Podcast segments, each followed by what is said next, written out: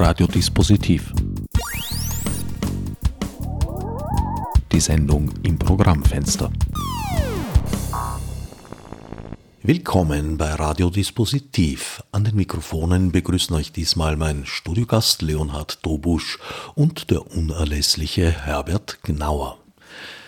Leonhard, du bist Wirtschaftswissenschaftler, hast Betriebswirtschaft studiert und aber auch Jus, bist Professor in Innsbruck. Du bist ein Spezialist für Abläufe, Entwicklungen und aber auch Urheberrecht. In diesem Zusammenhang habe ich dich seinerzeit, als das Thema hochgekocht ist, erstmals wahrgenommen. Ein weiteres Zentrum von dir ist Netzpolitik. Du bloggst regelmäßig auf netzpolitik.org. Und auf Ticket des Chaos Computer Clubs bist du 2016, glaube ich, in den ZDF-Fernsehbeirat berufen worden. Inzwischen hast du dein Wirkungsfeld ausgeweitet und wurdest im März 2022 in den ZDF-Verwaltungsrat gewählt. Was bedeutet das? Was tut man in diesen Gremien? Ja, also Fernsehrat äh, heißt äh, dieses Aufsichtsorgan des äh, ZDF. Das gibt es wirklich nur beim ZDF. Die einzelnen ARD-Anstalten, die haben auch sowas, aber dort heißt das Rundfunkrat. Und was die eigentlich mal prinzipiell tun sollen, ist die äh, Interessen der Allgemeinheit gegenüber der öffentlich-rechtlichen Medien zu vertreten und gleichzeitig das Ganze aber idealerweise auf eine staatsferne Art und Weise, weil eine der grundlegenden Schwierigkeiten oder Herausforderungen für öffentlich-rechtliche Medien ist ja, dass sie einerseits primär einem demokratischen Auftrag verpflichtet sein sollen, andererseits aber eben staatsfern sein sollen. Man will ja eben auch Parteipolitik, auch den Staat als solchen medial kontrollieren. Das heißt, man kann irgendwie nicht einfach die Parteien dann auch quasi in die Aufsicht dieser, dieser Sender schicken und deshalb gibt es da eben solche Rundfunk- und Fernsehräte in Deutschland und ähm, die sind durchaus auch einflussreich im Sinne von, dass zum Beispiel der Intendant, und das ist mit Abstand die mächtigste Person in einem öffentlich-rechtlichen äh, Rundfunkanstalt in Deutschland, dass die mit Dreiviertel Mehrheit von ähm, den 60 Fernsehräten gewählt wird. Und da war ich 2016, wurde ich da rein nominiert, eben von vier Vereinen für den Bereich Internet, der war da zum ersten Mal zu besetzen. Ähm, und ja, und dann sechs Jahre später habe ich mich aufstellen lassen, weil der Fernsehrat hat wirklich zwei Dinge, wo er wichtig ist. Das eine ist, den Intendanten, die Intendantin zu wählen und einmal, weil er acht von zwölf Mitgliedern des Verwaltungsrats wählt und das ist, kann man sich so vorstellen wie ein Aufsichtsrat, der stärker die operativen Geschicke, also alle Investitionen über einer bestimmten äh, Investitionssumme, 150.000 Euro sind das im, ZDF, ähm, und auch bei äh, außertariflichen und übertariflichen ähm, Gehältern äh, Mitspracherechte hat. Und, und ja, da wurde ich dann hineingewählt als eines von acht Mitgliedern, die eben vom Fernsehrat auch wieder mit Dreiviertelmehrheit da hineingewählt werden. Wikipedia verrät mir eine weitere Funktion, die du seit Oktober 2023, also seit einigen Wochen inne hast. Du bist Mitglied des Generalrates der österreichischen Nationalbank. Was tut man in dieser Funktion? Da kann ich noch nicht aus dem Nähkästchen wirklich plaudern. Äh, meine erste Sitzung, an der ich teilnehmen werde, ist nämlich erst äh, in gut drei Wochen, Anfang äh, Dezember. Ich habe mich natürlich schlau gemacht, bevor ich zugesagt habe, dass ich da mich hinein nominieren lasse, was zu den Aufgaben dieses auch in Wirklichkeit nichts anderes wie der Aufsichtsrat der Nationalbank ist. Also auch das ist eine, eine Aufsichtsfunktion, wo es darum geht, ja, die, auch wieder bei Investitionen hinzuschauen, die Jahresabschlüsse zu kontrollieren. Und auch da ist es so, wie bei Aufsichtsräten auch, dass die wichtigsten Aufgaben wahrscheinlich im Bereich der Personalpolitik sind. Also ähm, das heißt zum Beispiel ist es so, dass der Generalrat der Österreichischen Nationalbank den Dreiervorschlag für die Besetzung des Direktoriums, und das ist eigentlich die operative Leitung der Nationalbank, ausarbeitet, aus dem dann die Politik jemanden auswählt. Und äh, diese Tätigkeit, das möchte ich aber dazu sagen, äh, man wird da auf fünf Jahre bestellt, man ist da noch nicht mehr abberufbar, also auch wenn sich die Regierung nächstes Jahr in Österreich ändern dürfte, könnte, sollte, also es ist ja nicht sehr wahrscheinlich, dass es mit Schwarz-Grün weitergeht, alleine wenn man sich die Umfragen und die möglichen Mehrheitsverhältnisse anschaut. dann kann mich da jetzt die nächsten vier Jahre niemand abberufen. Es ist allerdings auch jetzt vor allem ein Ehrenamt, also im Sinne von, es steht im Gesetz, dass die Mitglieder des Generalrats mit Ausnahme von Präsident und Vizepräsidentin diese Tätigkeit unentgeltlich ähm, ausüben. Ja, also es ist äh, dementsprechend bin ich schon gespannt. Also ich finde die, die Anzahl der Sitzungen und die Anzahl der, der das ganze Onboarding, der ganze Onboarding-Prozess und da bin ich jetzt mittendrin der ist durchaus anspruchsvoll. Also ich muss sagen, ich wurde noch nie so ausführlich ongeboardet für eine Aufsichtsfunktion wie für die hier. Ja. Und mit irgendwie fünf Ausbildungsterminen und 19 Dokumenten und äh, ja, auch einen neuen Strafregisterauszug musste ich beibringen. Also das ist schon äh, gar nicht so ohne. Mal schauen, äh, wie das dann auch wirklich wird. De, dieses Gremium ist durchaus auch politisch sehr konträr besetzt. Also Neben mir ist da zum Beispiel auch der Chefökonom der Industriellen Vereinigung drinnen, die ehemalige Vizekanzlerin der FPÖ, Susanne Ries-Hahn. Und Präsident ist und bleibt der Harald Mara, der Präsident der Wirtschaftskammer. Susanne Ries-Hahn ist ein Name, dem wir heute vielleicht noch begegnen werden.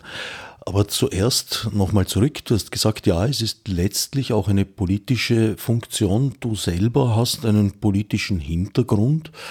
2019 hast du gemeinsam mit Barbara Blaha das Momentum-Institut gegründet. Also ich, ich würde sagen, äh, zum Beispiel nominiert in den Fernsehrat wurde ich sicher auf einem eher zivilgesellschaftlichen Ticket und das Momentum-Institut nimmt ganz bewusst kein Geld und keine Spenden von Parteien. Wir sind natürlich weltanschaulich dem progressiven Spektrum zuzuordnen ja, und äh, irgendwo zwischen Rot und Grün wahrscheinlich zu verankern. Unsere Schwerpunkte sind ja eben vor allem Verteilung, Arbeit und Klima. Und ähm, das sind natürlich hochpolitische Fragen, aber ich würde mich jetzt nicht als äh, Parteipolitiker sehen oder verstehen, weder beim Momentum-Institut noch im Generalrat noch im ZDF-Verwaltungsrat. An sich ist dein Thema ja Pfade der organisatorischen Prozesse. Aufmerksamen Zeit im Bild Zusehern und Zuseherinnen bist du in letzter Zeit öfter mal untergekommen im Zusammenhang mit der, ja, ich würde schon sagen, Affäre Signa und René Benko. Woher kam dein Interesse an diesem Thema, mit dem du dich ja schon längere Zeit auseinandersetzt? Also das kommt wirklich eigentlich aus meiner Forschung. Ich äh, habe bereits kurz nach der Finanzkrise 2008, der großen, äh, größten Wirtschaftskrise sozusagen zumindest meiner Lebenszeit, ähm, begonnen, mich eigentlich auch mit ein paar Ursachen von dieser Krise auch wissenschaftlich zu beschäftigen und habe in diesem Zusammenhang Zugang bekommen zu einem Fall eines Immobiliengeflechts, den habe ich anonymisiert.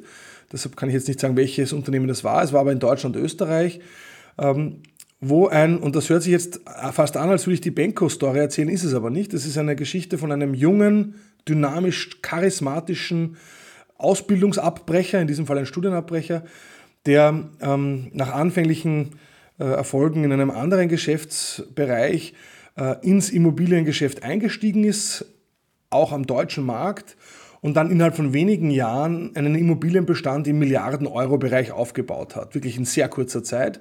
Damals mit dem Ziel, das Ganze an die, New York, an die Londoner Immobilienbörse zu bringen. Diesem Ansinnen äh, war dann kein Erfolg beschieden, weil die, Welt, die Finanzkrise dazwischen gekommen ist. Äh, und dieses Unternehmen musste dann ähm, Insolvenz anmelden. Und ich hab, bekam da im Nachgang, eben weil dieses Unternehmen eben dann aufgehört hat zu existieren, Zugang zu Personen, die da wirklich führend mit involviert waren. Die haben mir wirklich dann in stundenlangen Interviews sehr detailliert geschildert, was eigentlich das Geschäftsmodell war und warum es eigentlich so ein, warum es überhaupt möglich ist, innerhalb von wenigen Jahren von Milliarden an Immobilienbestand aufzubauen, ohne hier viel Eigenkapital zu investieren. Und äh, wie das eigentlich geht. Und da habe ich sehr, sehr viel gelernt über Immobilienwirtschaft, mehr als ich äh, wissen wollte. Und auch vor allem auch über diese interorganisationalen Verflechtungen, die da entstehen, warum, da, warum das eigentlich so lange gut geht, warum da eigentlich alle ein Interesse daran haben, dass die Preise steigen, weil nämlich alle prozentuell an den Transaktionen verdienen, wenn etwas gekauft und verkauft wird. Und mit alle meine ich Banken, Notare, Makler, Wertgutachter und die Immobilienfirmen selbst und deren Anteilsinhaber. Und ähm, zu diesem Fall habe ich 2012 einen Aufsatz in der Kölner Zeitschrift für Soziologie und Sozialpsychologie und dann 2017 einen Aufsatz in einer international sehr angesehenen Zeitschrift Accounting Organization Society veröffentlicht. Und äh, das, der Titel oder das Thema des Ganzen war dann finanzialisierte Geschäftsmodelle in der Immobilienbranche. Und was meine ich mit finanzialisierten Geschäftsmodellen? Das meine ich mit Geschäftsmodellen, die eben weniger stark darauf ausgerichtet zu sind, sozusagen quasi konservativ klassisch, so wir bauen ein Haus, das finanzieren wir günstig, dann versuchen wir das äh, sauber aufzubauen, günstig zu bauen und dann gut zu vermieten und äh, da kriegen wir eine schöne Rendite. Das wäre sozusagen das klassische Immobiliengeschäft. Das finanzialisierte Immobiliengeschäft denkt von vornherein und immer und durchgängig erstens die Finanzmärkte mit, ist von vornherein ausgerichtet auf Finanzmarkt, ähm, quasi Operationalisierung, sei es von Seiten der Banken, die ihre Kredite, die sie geben, sofort verbriefen und handelbar machen, sei es von der Immobilienfirma, die eigentlich vor allem wachsen will, um möglichst schnell einen Börsegang zu schaffen. Also wo quasi Finanzmarktlogiken eigentlich so die klassische Immobilienlogik zu dominieren beginnen. Und, ähm, und, wieder, und dann gibt es noch vieles andere, was im Hintergrund eine Rolle spielt, wie Gebühren in diesem Unternehmensgeflecht dazu führen, dass Profite verschoben werden von Onshore in Steuersümpfe, Offshore, dass zukünftige Profite nach, in die Gegenwart vorgezogen und äh, werden und, und ausgeschüttet, obwohl sie noch gar nicht gemacht wurden. Solche Fragen haben sich da gestellt und ja, und äh, vor diesem Hintergrund fand ich dann äh, ehrlich erst im Zuge der Pandemie ist spannend, wie ich lese, dass äh, Signer Benko mitten in der Pandemie, obwohl er selber im, im Handel beschäftigt ist, eine relativ hohe Ausschüttung vornimmt. Ja? Und äh, auf Basis eines Jahresabschlusses 2019, der, wo man eigentlich, wenn man den sich angeschaut hat, gesehen hat, da, da, ist man eigentlich operativ gar nicht mehr positiv, wenn man die Zinszahlungen berücksichtigt. Und ich finde, Zinszahlungen muss man im Immobiliengeschäft berücksichtigen. Das ist ein, einer der wichtigsten Kostenfaktoren. Und dann habe ich mir halt begonnen, auch mit Unterstützung von Leuten, die wirklich in der Immobilienwirtschaft in der Praxis tätig sind, die ich auch aus meiner Forschung eben noch kenne, äh, dieses Unternehmensgeflecht zumindest ein bisschen näher anzuschauen, so gut das halt geht, auf Basis von Jahresabschlüssen, die da verfügbar sind. Und ja, und meine Einschätzung war, okay, das ist ein sehr risikoreiches, auf Kante kalkuliertes Konstrukt. Und das, glaube ich, hat dazu geführt, dass ich dann unter Anführungszeichen zum Benko-Experten wurde. Ich habe das nicht nur gedacht, sondern ich habe das auch in Kameras gesagt und in Journalistenmikrofone. Und das war unüblich, weil die meisten anderen Insider in der österreichischen Immobilienwirtschaft alle natürlich einen Teufel tun und etwas öffentlich zu sagen über jemanden, der so äh, quasi so viel Umsatz bringt, der so einflussreich ist, so relevant ist in der, im deutschsprachigen Immobilienmarkt wie Reno Benko. Also ich würde salopp sagen, es gibt im österreichischen Immobiliengeschäft niemanden, der nicht entweder mit Benko selber Geschäfte macht oder mit Leuten Geschäfte macht, die mit Benko Geschäfte machen. Und äh, das führt dazu, dass kaum jemand eigentlich was sagt darüber. Und äh, ja, und wenn man dann mal sich äußert dazu, dann werden viele andere darauf aufmerksam. Und deshalb habe ich eigentlich in den letzten drei, vier Jahren immer wieder auch über Benko äh, Interviews gegeben, auf Basis aber wirklich vor allem öffentlich verfügbarer Informationen seiner Jahresabschlüsse und so weiter. Wann war das, dass du festgestellt hast, dass das ein hochspekulatives und riskantes Geschäftsmodell ist? Das war, wenn ich mich recht erinnere, glaube ich, irgendwann zwischen 2020 und 2021. Ja. Also es muss die 2019er Bilanz schon da gewesen sein. Also es, ich, ich, ich genau weiß ich es nicht mehr. Es war auf jeden Fall während der Pandemie, also die Pandemie hatte schon begonnen. Und ein Auslöser war ein Artikel eigentlich bei Blomberg. Äh, Blomberg hat berichtet äh, eben über diese Ausschüttung trotz eigentlich nicht so starker Performance. Man muss sagen, Ausschüttungen sind ja gar nicht so leicht, ähm, weil weil man ja quasi Aufwertungen von Bestandsimmobilien nicht gewinnerhöhend ausweisen kann nach österreichischem oder deutschem Bilanzierungsrecht. Also man spricht da von der Handelsbilanz, HGB in Deutschland oder von der UGB-Bilanz, Unternehmensgesetzbuchsbasierter Bilanz in Österreich. Und die sind maßgeblich für Ausschüttungen von hierzulande angesiedelten Unternehmen. Und Aufwertungsgewinne dürfen hier eigentlich nicht ausgeschüttet werden. Da gilt das Realisationsprinzip. Ich darf einen Gewinn erst dann ausschütten, wenn ich ihn realisiert habe. Also zum Beispiel, ich bewerte ein Zinshaus höher, als ich es in den Büchern stehen habe. Diese höhere Bewertung darf in der Bilanz eigentlich gar nicht auftauchen. Ja? Erst wenn ich das Zinshaus um diesen höheren Preis verkauft habe und damit den Gewinn realisiert, dann kann es in die Bilanz einfließen und dann kann ich ja noch ausschütten. Aber alle größeren Unternehmen in Europa äh, ist es inzwischen so, dass die eigentlich nicht nur nach HGB oder UGB bilanzieren, sondern auch nach IFRS, nach internationalen Rechnungslegungsstandards. Wenn man an einer europäischen Börse notiert ist, muss man das sogar. Das ist gesetzlich dann vorgeschrieben. Und IFRS folgt anderen Regeln, also diese internationalen Rechnungslegungsstandards verlangen, dass man Aufwertungen in den Bilanzen ausweist. Und das, was dann häufig passiert, ist, dass man quasi Ausschüttungen damit rechtfertigt, dass man sagt, ja, das ist der, der HGB-Überschuss, ja, den können wir aus, ausschütten, auch wenn wir operativ vielleicht gar nicht so gut dastehen. Warum? Ja, weil nach, in der anderen, in der internationalen Rechnungslegungsbilanz, äh, haben wir Überschüsse von, damals waren das, weiß ich, 500, 600 Millionen Euro, also sehr viel. Ja, also das ist auf jeden Fall gedeckt. Ja, also man argumentiert dann mit den äh, Buchwerten nach der anderen Bilanz. Das ist einer der Gründe, aber das, das Zweite, warum diese Aufwertungen von Bestandsimmobilien so wichtig waren für Benko ist, wenn man eine Bestandsimmobilie hat und dann einen Gutachter findet, der einem sagt, die ist jetzt viel mehr wert wie vorher, und die Bank und eine Bank findet, die das auch akzeptiert, dann kann man einfach auf dieselbe Immobilie, ohne dass man sie verkaufen muss, einen höheren Kredit aufnehmen, also einen, höheren Kredit damit besichern, den alten Kredit ablösen und dann bleibt noch Geld über. Und dieses Geld kann ich dann zum Beispiel in den Kauf neuer Immobilien stecken, weil wenn Sie einen Immobilien, in diesem professionellen Immobiliengeschäft, wenn Sie eine Immobilie kaufen, dann funktioniert das ja in der Regel so, dass Sie einen größeren Teil dieser Kosten der Immobilienkaufs von der Bank übernommen bekommen, 50, 60 Prozent. Und die anderen 40 Prozent müssen sie woanders hernehmen. Das könnte Eigenkapital sein, ist es aber nicht, sondern in der Regel ist es andere, sind es andere Formen von Fremdkapital. Anleihen, Investoren, Genussscheine oder eben auch ähm, Kredite auf Bestandsimmobilien. Und indem man eben Immobilien aufwertet, höhere Kredite aufnimmt, fällt es viel leichter dann zu expandieren und das ist das, was Benko in den Jahren vor der Covid-Pandemie gemacht hat. Man hat sehr, sehr rasch einen sehr hohen Bestand an Immobilien aufgebaut. Also bei der Singer Prime weiß ich es grob, da waren es von 750 binnen 10 oder 15 Jahren auf ähm, fast, ich hoffe, ich habe es jetzt falsch, ich glaube 15 Milliarden. Ja? Also eine Verzweitausendfachung ähm, in sehr kurzer Zeit. Und das geht nicht, wenn man das Ganze nicht sehr stark über Fremdkapital finanziert. Das Geschäftsmodell funktioniert also auf ja, ständig wachsende Kredite, Geld, das laufend aufgenommen werden muss. So kann man das schon sagen, ja, und das funktioniert auch gut, wenn man so will, solange der Cashflow, also solange die Mieteinnahmen ausreichen, um die Zinsen zu bezahlen und die, die notwendigen Tilgungsraten zu übernehmen. Ja. Und das geht so lange relativ leicht, solange die Zinsen niedrig sind. Wenn aber die Zinsen höher sind, dann muss ich mehr einnehmen, um quasi äh, die Zinsen zu bedienen.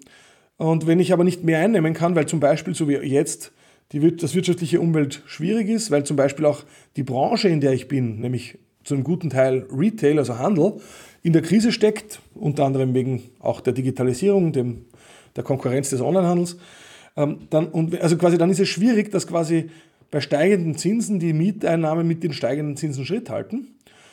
Und das führt aber dazu, dass die Bewertungen, zu denen ich diese Häuser in der Bilanz stehen habe, unter Druck geraten. Also man kann sich das so vorstellen, wie, wonach bewertet man eigentlich eine Immobilie? Der Fachbegriff ist hier Discounted Cashflow Methode. Was heißt das?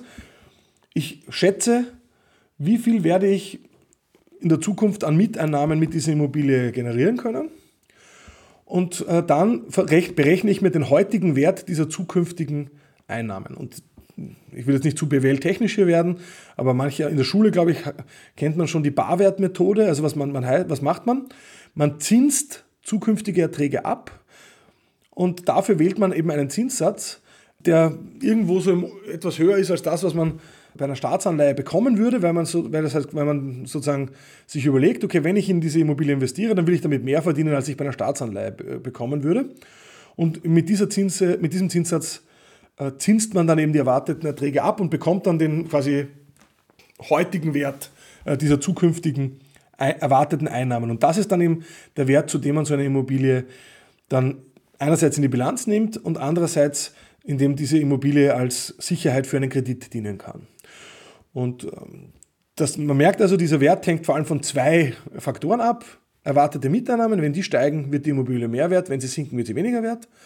Und von der Höhe des Zinssatzes, den ich verwende, um die zukünftigen erwarteten Einnahmen abzuzinsen.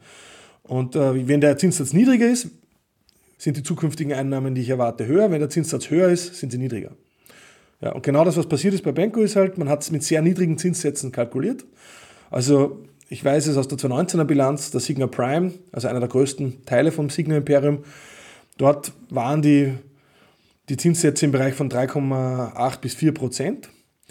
Zum Vergleich, also ich habe da mit Leuten aus der Immobilienwirtschaft gesprochen, die haben mir gesagt, naja, im Bereich Gewerbeimmobilien rechnen, rechnen sie eigentlich immer mit Zinssätzen zwischen 5 und 6 Prozent. Alles unter 5 ist sportlich, alles unter 4 ist Hochleistungssport. Ja. Also das ist ein Zitat, das mir da quasi äh, genannt wurde. Und das zeigt einfach, aber dass ich das quasi aus der Bilanz herauslesen kann, zeigt aber auch, dass die Leute, die bei Signa investiert waren, und das sind ja Profis, ja, nimmt ja niemand sein Sparbuch und investiert in Signa, äh, dass diese Leute, denen schon bewusst war, dass sie hier in ein Konstrukt investieren, das auf Kante kalkuliert ist, das mit knappen, äh, wo mit, wo mit knappen Spielräumen gerechnet wird. Das klingt, als wäre man überrascht worden von dem Tempo und auch dem Ausmaß, äh, in dem die Zinssätze von der Zentralbank, von der Europäischen erhöht wurden. Hätte man das früher erkannt, wie wendig wäre so ein Riesentanker wie Signa, der aus einer Vielzahl von Gesellschaften besteht, auf die wir vielleicht auch noch zu sprechen kommen werden, und naja, vielleicht nicht ganz weltweit, aber doch sehr international agiert. Das ist ja ein Riesending und da denke ich mir, da wird es beim Lenkungsmanövern doch vielleicht eine gewisse Bremsspur geben.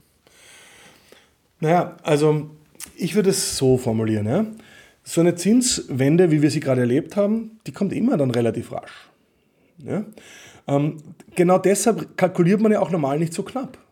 Das ist ja, das ist ja bei der Immobilienfinanzierung das Thema. Eine Immobilie hat eine Nutzungsdauer von mindestens 20 plus Jahren. Und die Finanzierungszyklen sind auch sehr lang. Das heißt, die, die Laufzeit von den Krediten ist lang ja, und, ähm, oder zumindest ist häufig lang. Ja.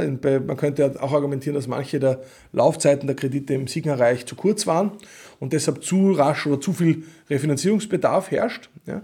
Aber das ist auch nochmal was, wo wir vielleicht noch darauf zu sprechen kommen. Aber um mal noch beim Grundsätzlichen zu bleiben.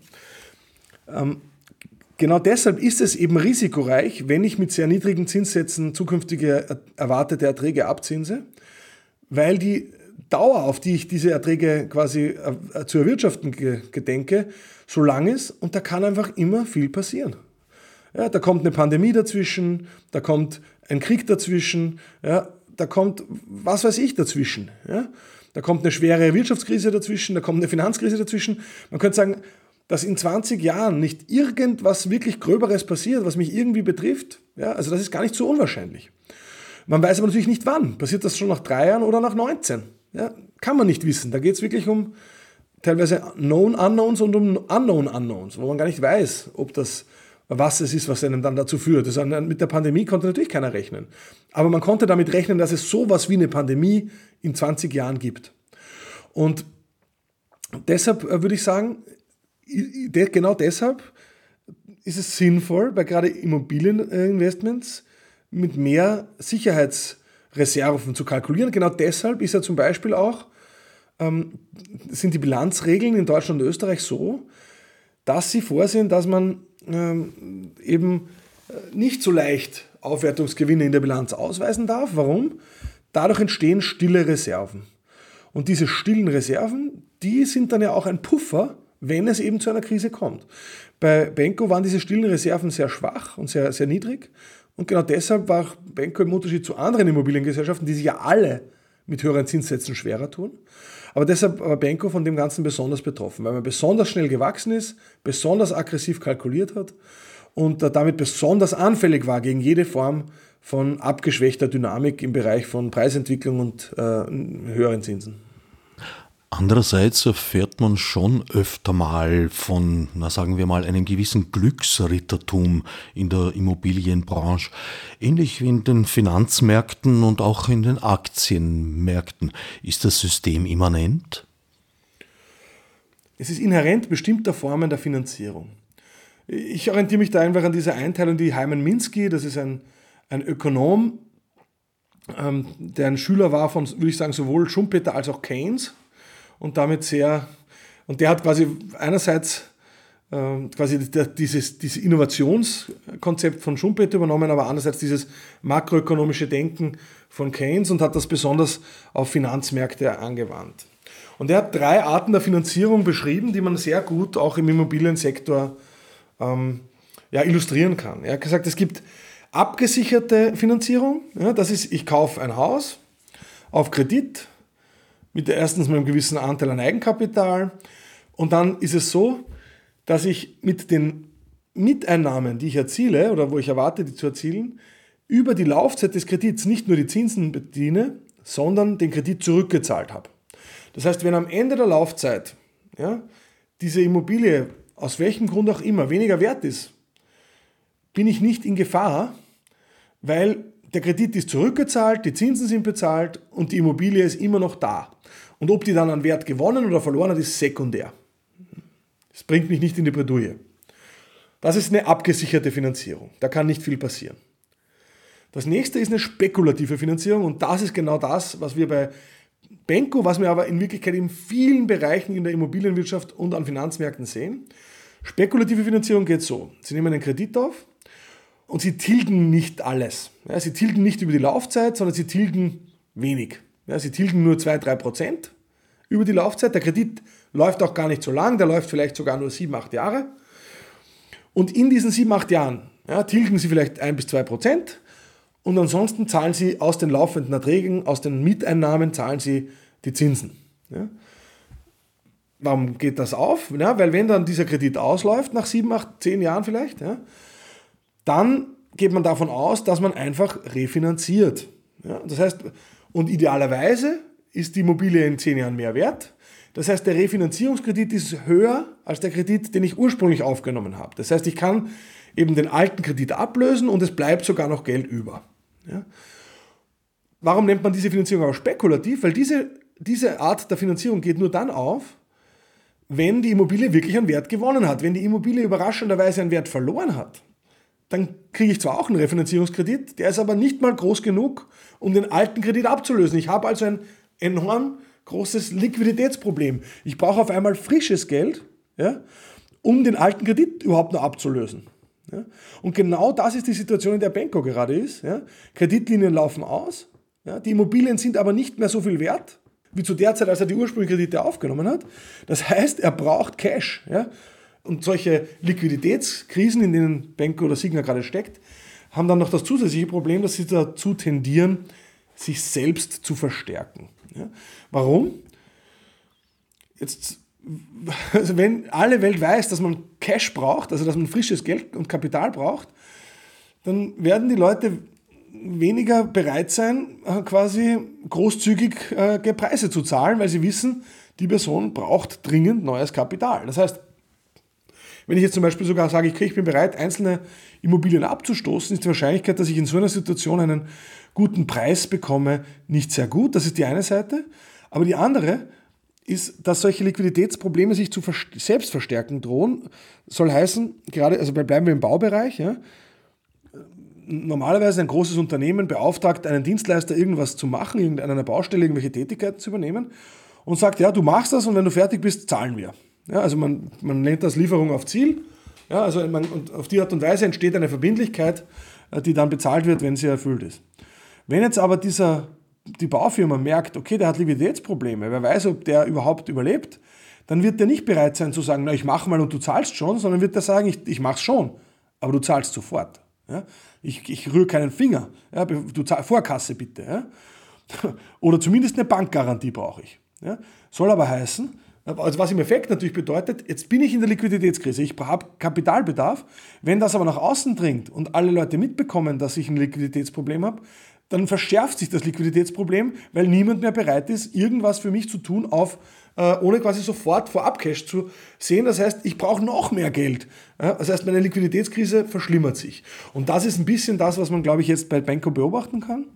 Warum es auch dann so interessant war, dass jemand wie Hans-Peter Haselsteiner als, als, als mit ähm, quasi äh, Anteilsinhaber warum er so an die Öffentlichkeit gegangen ist und eigentlich, wenn man sagt, das größte Problem einer Liquiditätskrise ist ein Vertrauensproblem zu sagen, er hat kein Vertrauen mehr in Benko und damit eigentlich, ja, im Fußball würde man sagen, eigentlich eine Blutgrätsche gemacht hat und damit eigentlich jetzt es fast unmöglich gemacht hat, dass Benko noch an der Spitze dieses Konstrukts bleibt, auch wenn er ja formal gar nicht an der Spitze war, äh, wenn dann nur über die Ausübung von Eigentümerrechten, die er halt über sich selbst oder über seine Stiftungen äh, ausgeübt hat.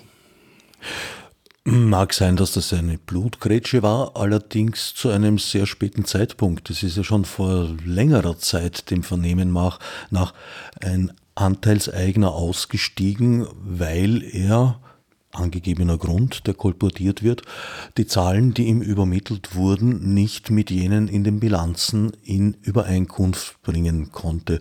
Das ist doch ein Moment, wo die Alarmglocken bei allen, die da investiert sind, schrillen müssten.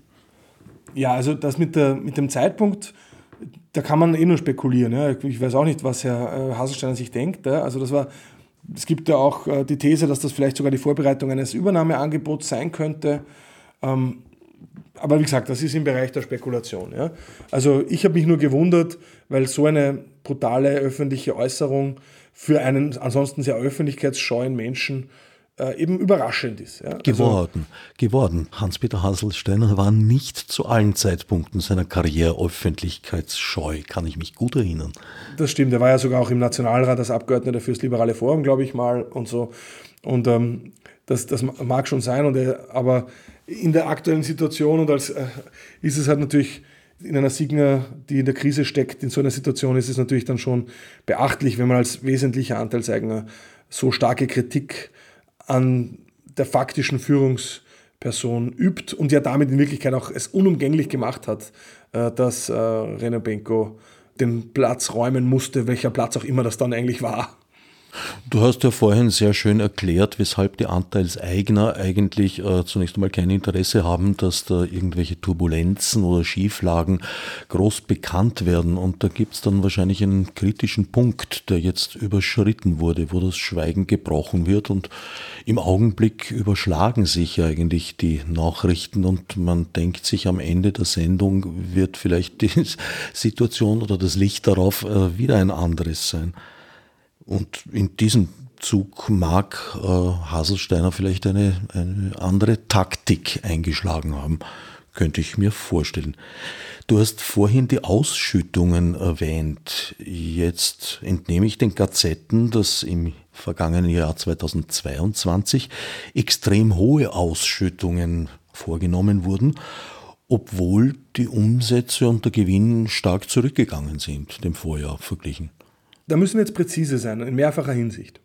Erstmal, erstmal und das ist halt eben, weil die Signa oder die Signa-Gruppe keinen voll konsolidierten, also über die verschiedenen Teilgesellschaften hinweg integrierten Jahresabschluss vorlegt, müsste man eigentlich immer spezifizieren, von welcher Gesellschaft man redet. Also ich muss sagen, die Gesellschaften, die ich mir am besten angeschaut habe, sind die zwei größten im Bereich des Immobiliensektors. Das ist die Signa Prime und das ist die Signa Development. Und dort sind halt so die Filetstücke, wenn man so will, die man auch teilweise aus den Zeitungen kennt, größtenteils drinnen. Das Chrysler Building allerdings nicht, das ist wieder in einer anderen Gesellschaft. Und prinzipiell geht es dann wahrscheinlich um Ausschüttungen von diesen Gesellschaften. Und da ist es ja zum Beispiel aber so, und wenn, wenn da quasi irgendwo steht, naja, es wurden Ausschüttungen in so und so großer Höhe beschlossen, äh, da muss man wissen, dass zum Beispiel, und ich habe es jetzt auch nicht im Kopf, ob Signa Prime oder Development war, aber der Punkt, den ich machen möchte, ist, dass hier 200 Millionen Euro Dividende beschlossen wurden. Und ich finde auch, dass verwunderlich in einer Situation, wo man weiß, ja, dass man Liquiditätsschwierigkeiten hat, eine so hohe Dividende zu beschließen, finde ich mutig. Ja. Aber, und das ist, deshalb sage ich, muss man präzise sein, weil du gesagt hast, na, es wurde ausgeschüttet. Nein, und das Lustige ist, die Dividende wurde beschlossen, aber nicht ausgeschüttet. Man hat sie also einbehalten. Sie wurde also quasi nicht liquiditätswirksam was wiederum vernünftig ist, wenn man eh Liquiditätsprobleme hat. Ja. Aber es entsteht dann dadurch natürlich ein Forderungsanspruch gegenüber den, dem Unternehmen, eine, eine, eine Forderung äh, der Anteilseigner, ja, der zu einem späteren Zeitpunkt dann jederzeit, wenn man so will, abgerufen werden kann. Dieser spätere Zeitpunkt wird aber nur dann sich materialisieren, wenn man es eben schafft, diese akute Liquiditätskrise äh, in den Griff zu bekommen. Ja, im Fall einer Insolvenz würden Sie wahrscheinlich durch, durch die Finger schauen. Mit diesem Anspruch wären Sie ziemlich hinten gereiht. Das ist äh, zu erwarten. Also man muss sagen, im Fall einer Insolvenz sind die, die eigentlich safe sind, wahrscheinlich die Banken. Also zumindest soweit es um den klassischen Senior Loan geht, so nennt man den hypothekarisch im ersten Rang besicherten Finanzierungskredit bei einem Immobilienerwerb.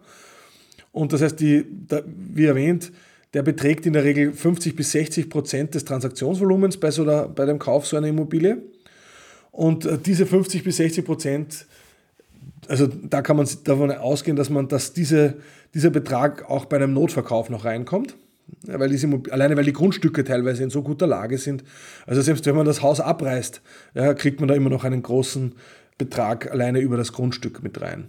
Das heißt, um die Banken muss man sich keine Sorgen machen und da kann man insofern, also auch wenn dann manche Banken, Raiffeisen zum Beispiel, stärker betroffen sein dürften, Unikredit als andere.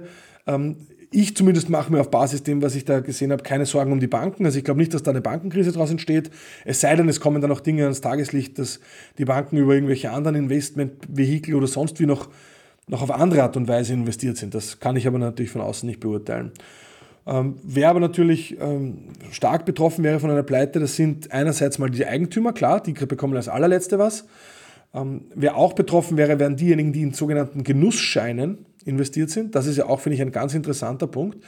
Wenn Benko oder wenn Signer immer betont hat, naja, man hat so und so viel Eigenkapital, dann ist zum Beispiel, wird da zum Beispiel werden die Genussscheine zum Eigenkapital gezählt, was, wenn es um die Rangordnung geht, nach der man quasi im Falle einer Pleite ausgezahlt wird, auch stimmt, weil die Genussscheine kommen da quasi als letzte vor dem Eigenkapital selbst, also vor den, vor den Gesellschaftern selbst an. Was sind Genussscheine, wenn ich... Genussscheine, also im, im, ich möchte es kurz noch erklären, aber also von der einen Seite sind Genussscheine Anteile am Unternehmen, die allerdings kein Stimmrecht mit sich bringen. Ja, also man, hat, man ist aber quasi beteiligt am Erfolg. Und dieser, äh, diese Erfolgsbeteiligung ist aber im Unterschied eben zu einer Dividende garantiert. Also Genussscheine sind eigentlich eine garantierte Dividende. Ja? Also, also noch besser als es im, im Aktienbereich kennt man vielleicht Vorzugsaktien. Ja, das sind ja auch Aktien ohne Stimmrecht. Im Englischen heißt das alles Preferred Shares. Ja? Aber das ist ähm, jetzt im, im Deutschen ist das schon nochmal ein Unterschied. Und diese Genussscheine sind also einerseits äh, wie Eigenkapital, weil sie eben nachrangig äh, drankommen, wenn äh, es zur Insolvenz kommt. Aber sie sind andererseits wie Fremdkapital, weil sie eine fixe Verzinsung also äh, eigentlich versprechen und weil sie eine begrenzte Laufzeit haben. Also Genussscheine laufen ab. Ja, also nach quasi zehn Jahren oder so äh, ich, bekomme ich mein Geld zurück und dann muss, müssen sie auch refinanziert werden wie ein Kredit. Ja, also weil das Geld ist ja dann weg und dann brauche ich halt jemand, das Geld muss dann woanders herkommen. Ja? Das heißt, eigentlich es ist sozusagen, es hat sehr starken Fremdkapitalcharakter. Es ist halt risikoreicher als eine Anleihe, ja, weil ich eben nachrangig behandelt werde. Also ein Anleihegläubiger kommt noch vor den Genussscheininhabern dran. Aber es ist ähnlich wie eine Anleihe, weil eben eine fixe Verzinsung zugesagt ist. Ja? Und ähm, weil es eigentlich abläuft, so wie eine Anleihe, die ja auch eine Laufzeit hat. Und um das nochmal auf Benko zurückzuführen, also bei Sigma Prime zum Beispiel, 10% des Eigenkapitals sind solche Genussscheine. Und das, finde ich, zeigt ja auch wieder, dass das, dass, das, dass das natürlich, was die Eigenkapitalbasis und die Sicherheit betrifft, eben nicht so gut ist wie echte Gesellschaftereinlagen, weil ich weiß, nach zehn Jahren laufen die ab und dann muss ich die auch wieder irgendwo herbekommen. Das heißt, ich finde, funktional hat das Fremdkapitalcharakter. Es ist bereits angeklungen, Signa ist kein Monolith, sondern ein unglaublich dicht gewobenes Geflecht von Firmen, Stiftungen und anderen Konstruktionen, in dem wahrscheinlich nur sein Schöpfer René Benko selbst den Überblick hat. Erfährt man zumindest derzeit aus den Medien. Wie kann es zu so etwas eigentlich überhaupt kommen? Also inzwischen erfährt man ja aus den Medien immer mehr. Ja. Ich würde übrigens sagen, es ist nicht nur eine Banker. Es gibt ja zum Beispiel auch ähm, Wegbegleiter, die von Anfang an fast bei der Signa schon dabei sind. Das ist zum Beispiel, glaube ich, der, der CEO der Signa Holding, Markus Mühlberger, der auch in Dutzenden Gesellschaften dann auch als, als Geschäftsführer fungiert. Ähm, der weiß sicher auch ziemlich genau, äh, wie die Signa funktioniert. Aber was man inzwischen ja auch aus äh, Medienberichten eben weiß, ist ja, dass wirklich, und ich, das ist, war auch ganz lustig, also äh, ich habe in einem Interview mit Ö1 Saldo noch quasi die Vermutung angestellt, dass das schon ganz bewusst eigentlich Konsolidierungspflichten versucht wurde zu umgehen. Also, um das nochmal kurz zu erklären für, für Nicht-BWLerinnen und BWLer. Wenn man nach internationalen Rechnungslegungsstandards, nach IFRS, äh, bilanziert, und da haben wir ja vorher gesagt, das machen diese Immobilienunternehmen, weil das macht es ihnen leichter, Aufwertungen in der Bilanz sichtbar zu machen und das wiederum von Vorteil, wenn man Ausschüttungen und ähnliches rechtfertigen will. Diese internationalen Rechnungslegungsstandards, die sagen oder die sehen vor, dass Gesellschaften, die von anderen Gesellschaften beherrscht werden, äh, dass die dann, und da geht es wirklich um die faktische Kontrolle der Gesellschaft, dass die dann in einem gemeinsamen Jahresabschluss zusammengeführt werden müssen. Das spricht man in diesem Fall, nennt man das Konsolidierung. Und äh, bei Signa hat man so eine Konsolidierung dieser Teilgesellschaften ganz bewusst vermieden. Und ich habe, wie gesagt, diese, zumindest war das mein Eindruck. Also warum wählt man so eine Konstruktion, ja, wo man sehr, so viele verschiedene, teils unabhängige Teilgesellschaften hat, wo man Teilkonzernabschlüsse hat, aber keinen gesamten Konzernabschluss. Und da kann man eben nur mutmaßen, was die Hintergründe sind, aber man hat sich vielleicht Vorteile versprochen, dass man da vielleicht leichter Ausschüttungen in Teilgesellschaften vornehmen kann, dass man vielleicht auch durch Darlehen und andere äh, Geschäftstätigkeit zwischen diesen Gesellschaften dann auch da und dort vielleicht irgendwelche Finanzlöcher stopfen kann. Ich weiß es nicht, weil man es eben da von außen auf, alleine aufgrund der Jahresabschlüsse kann man da nicht äh, wirklich zu Einblick genug nehmen, um das beurteilen zu können, abschließen. Aber es ist auf jeden Fall auffällig und man musste die Frage stellen und die habe ich da eben auch gestellt, ob nicht sogar eine Konsolidierungspflicht bestanden hätte, die man umgangen ist. Und just an demselben Tag, glaube ich, ist dann die Vorabmeldung gekommen von News, dass sie geheime gelegte Dokumente äh, einsehen konnten oder vorliegen haben, äh, wonach es wirklich eben genau solche Gespräche auch gab, wo quasi nur es darum ging, wie lässt sich eine Konsolidierungspflicht vermeiden, ja, obwohl man ja offensichtlich nicht die Kontrolle aufgeben wollte. Natürlich, wenn ich die Kontrolle teilweise aufgebe, wenn ich eben keine einheitliche Führung habe, dann besteht auch keine Konsolidierungspflicht. Ja. Warum ist das aber auch in der aktuellen Situation so relevant? Die Gründe, die dazu geführt haben, ähm, dass man eine Konsolidierungspflicht vermeiden wollte oder vermieden hat, äh, haben aber natürlich im Umkehrschluss dazu geführt, dass man ein relativ undurchsichtiges, schwer zu durchschauendes Konstrukt aufgebaut hat. Und solange aber quasi die Beteiligten damit gut gefahren sind und viel verdient haben, war das ja kein Problem. Aber jetzt, wo quasi ganz dringend Kapitalbedarf besteht, wo es eben den, den Zwang gibt, neues Geld, äh, frisches Geld hineinzubekommen, wird das auf einmal zu einer Hypothek. Ja, weil jetzt jeder neue Investor sich äh, natürlich die Frage stellt, will ich in so ein Konstrukt, das ich nicht genau durchblicke, wo vielleicht irgendwelche Leichen noch irgendwo schlummern, will ich dort mein Geld hineingeben? Und ähm, ja, und das äh, ist wahrscheinlich etwas, was jetzt nicht sehr attraktiv ist. Da reden wir noch gar nicht davon, dass die, die, die Wachstumsaussichten in den nächsten zwei, drei Jahren äh, bescheiden im besten Fall sein werden, sondern im Gegenteil, man eher sogar mit Verkäufen, Restrukturierungen, vielleicht sogar Teilinsolvenzen äh, rechnen muss. Eine weitere Auffälligkeit, die in den letzten Tagen ruchbar wurde, ist, dass offenbar nicht überall, wo Signa draufsteht, auch Signa drin ist. Will heißen, dass zum Beispiel Objekte, die auch von Sigma selber am Website im Portfolio offenbar geführt werden, de facto äh, die Eigentümer mit Signa in direkten Sinn gar nichts zu tun haben, wie es scheint, sondern ja, in Stiftungen liegen, die eben nicht wirklich äh, Signer sind. Ja, ich muss sagen, das habe ich auch erst aus den äh, Medienberichten jetzt in jüngster Zeit erfahren, dass es da offensichtlich auch irgendwelche äh, Spaßgesellschaften mit irgendwelchen Luxusimmobilien gibt, wo Signer draufsteht, wo aber eigentlich keine formale Beziehung zu Signer steht. Wenn ich jetzt das ganz richtig im Kopf habe, aber da will ich jetzt auch nicht die Hand dafür ins vorlegen, äh, weil ich das auch jetzt nur so quasi in, äh, beim Überfliegen eines Artikels gelesen habe, ist, dass, äh, dass das offenbar Signa-Gesellschaften waren, die aber inzwischen an irgendwelche privaten Benko-Stiftungen verkauft wurden. Das Ganze laut quasi dieser Presseberichte zu marktüblichen Konditionen. Ja. Also kann man sagen, okay, jetzt gibt es also solche Gesellschaften und die wurden halt verkauft und man hat sie halt noch nicht umbenannt oder wie auch immer.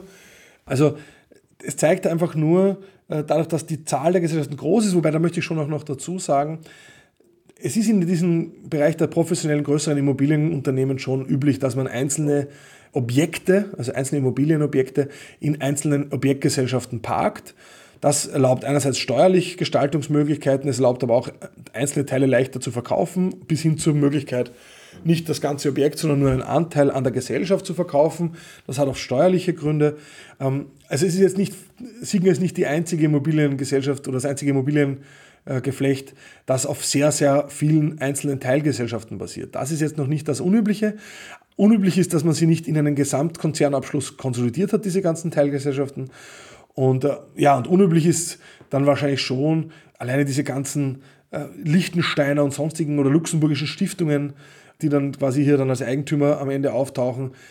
Da ist halt schon sehr, sehr viel das Ziel, es möglichst schwer durchschaubar zu machen, wem hier was gehört, wie genau hier wer wo Einfluss hat. Und ja, das ist aber eben nichts, was Vertrauen bei potenziellen neuen Investoren schafft, sondern im Gegenteil, das macht es, glaube ich, auch besonders schwierig, jetzt Signa zu sanieren.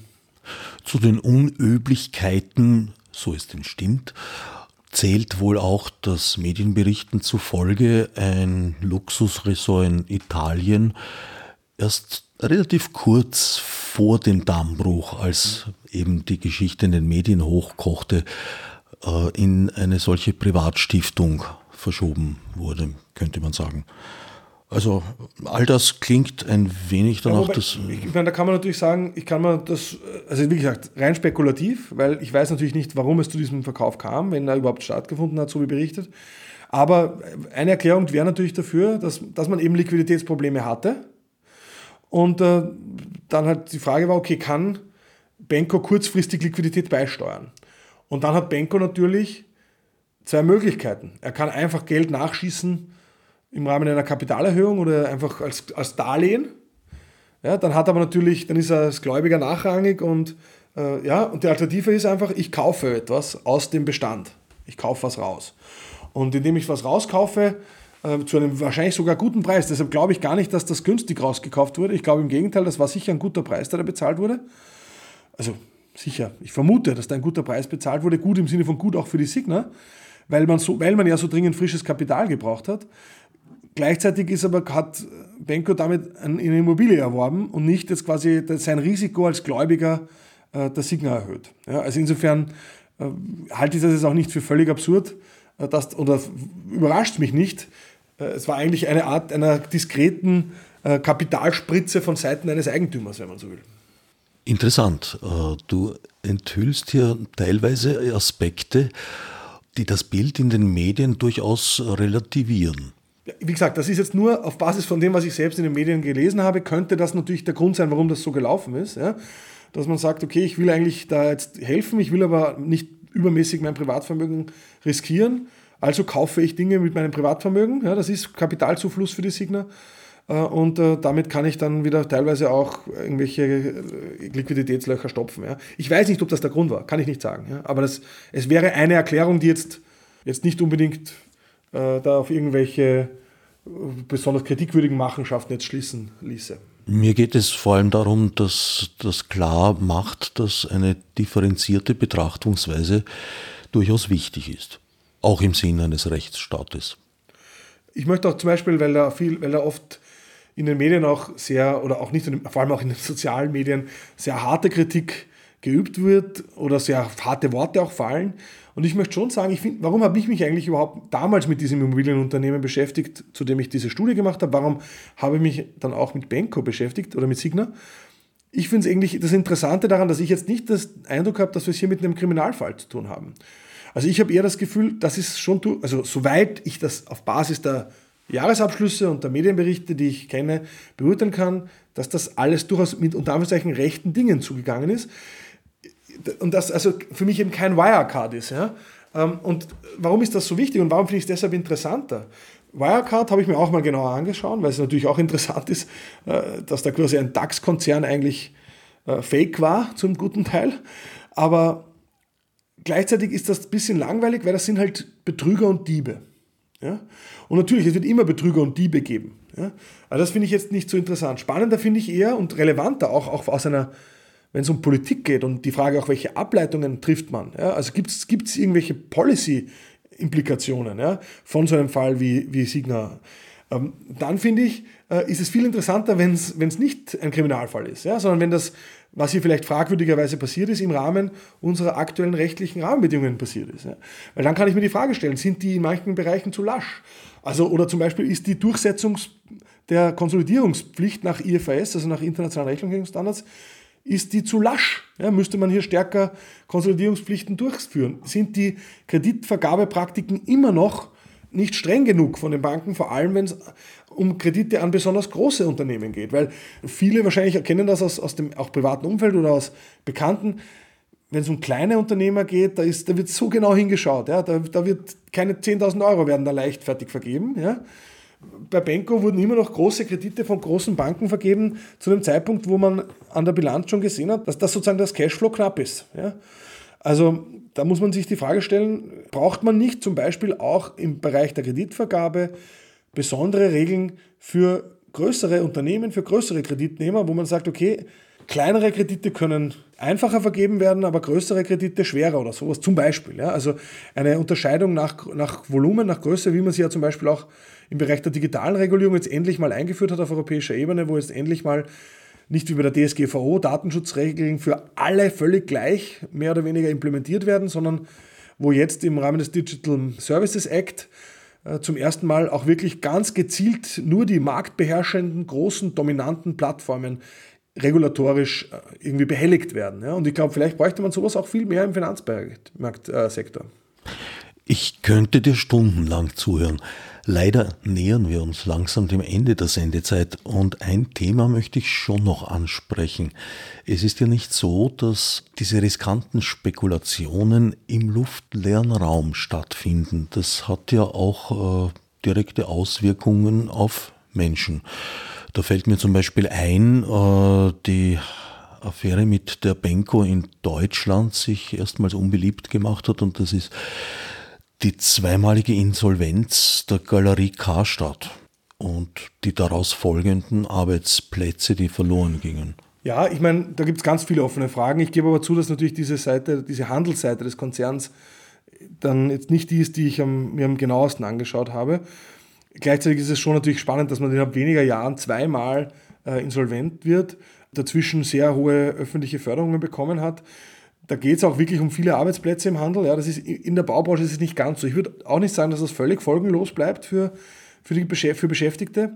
Also prinzipiell kann man sagen, wenn jetzt so eine Baustelle wie die beim Elbtower steht, dass das natürlich für zum Beispiel sehr viele Sub-Sub-Sub-Unternehmer, die da vielleicht auch als halb Scheinselbstständige schuften, ja, die dann nicht sehr gut abgesichert sind, vielleicht auch, äh, dass es für die auch sicher nicht lustig ist, wenn dann die Baustelle stillsteht, sie keine, keinen Anspruch auf irgendwie Arbeitslosenzunterstützung haben in ihre Herkunftsländer vielleicht zurückkehren müssen. Das ist, glaube ich, alles andere als lustig. Aber man kann davon ausgehen, irgendwann in der näheren Zukunft wird dort weitergebaut werden, vielleicht halt für einen anderen Bauherrn und dann braucht er auch wieder die Leute. Also da glaube ich jetzt, da sehe ich jetzt die Gefahr nicht so. Äh, beim Handel ist es ja was anderes, da ist es ja wirklich so, dass dann die teilweise zusperren, dass die ihre Einstufungen verlieren, dass selbst wenn da neue Geschäfte reinkommen, ist erstens nicht gesagt, dass die wieder ihren Job haben, aber dann zu wahrscheinlich schlechteren Konditionen wieder beginnen müssen da ist schon äh, viel im Argen ja, und da sind mehr Leute davon betroffen. Und ich glaube aber, es gibt auch noch ganz andere Aspekte, wo man einfach sagen muss, wenn so ein großes Unternehmen pleite geht, dann ist das immer so, dass die Allgemeinheit da Teile der Kosten übernimmt, übernehmen muss. Ja, das, da habe ich auch, versuche ich zumindest das differenziert zu sehen. Ich würde sagen, im Kapitalismus ist es so, oder in einer kapitalistischen Marktwirtschaft gehören Insolvenzen dazu. Ja, das ist wichtig, das ist kein Bug, das ist ein Feature. Ja, weil nur da, das führt dann auch dazu, dass es zu Wandel kommt, zu Innovation kommt. Also es müssen Unternehmen scheitern können. Ja, das, ist, das ist schon okay. Äh, und es ist auch okay deshalb, dass manche dieser Kosten, die dabei entstehen, von der Allgemeinheit geschultert werden. Ja? Welche Kosten meine ich? Das sind ganz unmittelbare Kosten, dass irgendwelche Steuerschulden nicht mehr beglichen werden können, dass Sozialversicherungsbeiträge nicht mehr bezahlt werden, dass die Beschäftigten Anspruch auf Entgeltfortzahlung haben aus einem solidarischen Fonds, wo alle einzahlen. Ja? Das sind ganz unmittelbare Kosten der Allgemeinheit. Aber es gibt auch noch mittelbare Kosten, wie zum Beispiel, dass Anteilsinhaber ihre Anteile abschreiben müssen und dann diese Abschreibungen ihren Gewinn und damit auch ihre Gewinnsteuern reduzieren, dass sie damit weniger Geld haben, um Mitarbeiterinnen und Mitarbeiter zu entlohnen und so weiter. Also man sieht also auch mittelbar, ja, sorgt eine Insolvenz für, für sozialisierte Kosten. Ja. Und alles das finde ich okay. Also ich sage, das, das ist in einer Marktwirtschaft, auch in einer sozialen Marktwirtschaft unvermeidlich.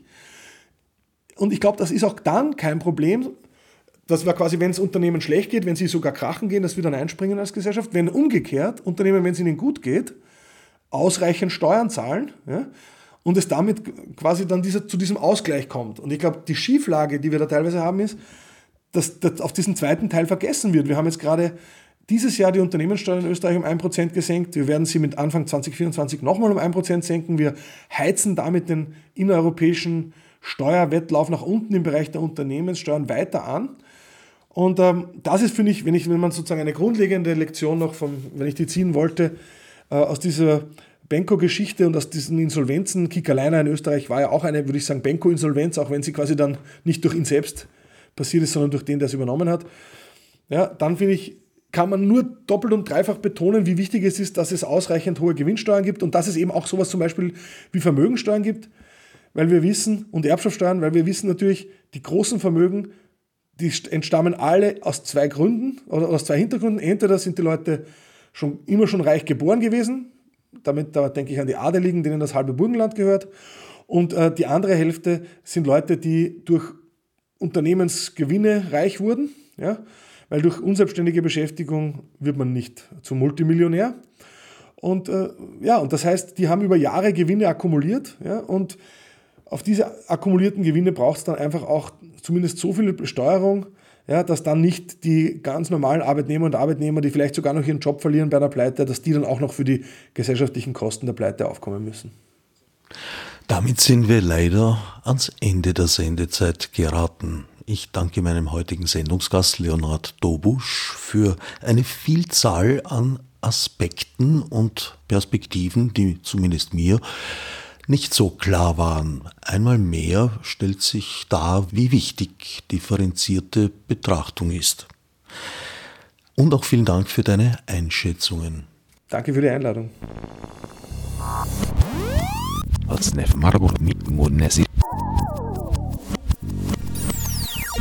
Fichte subsidiar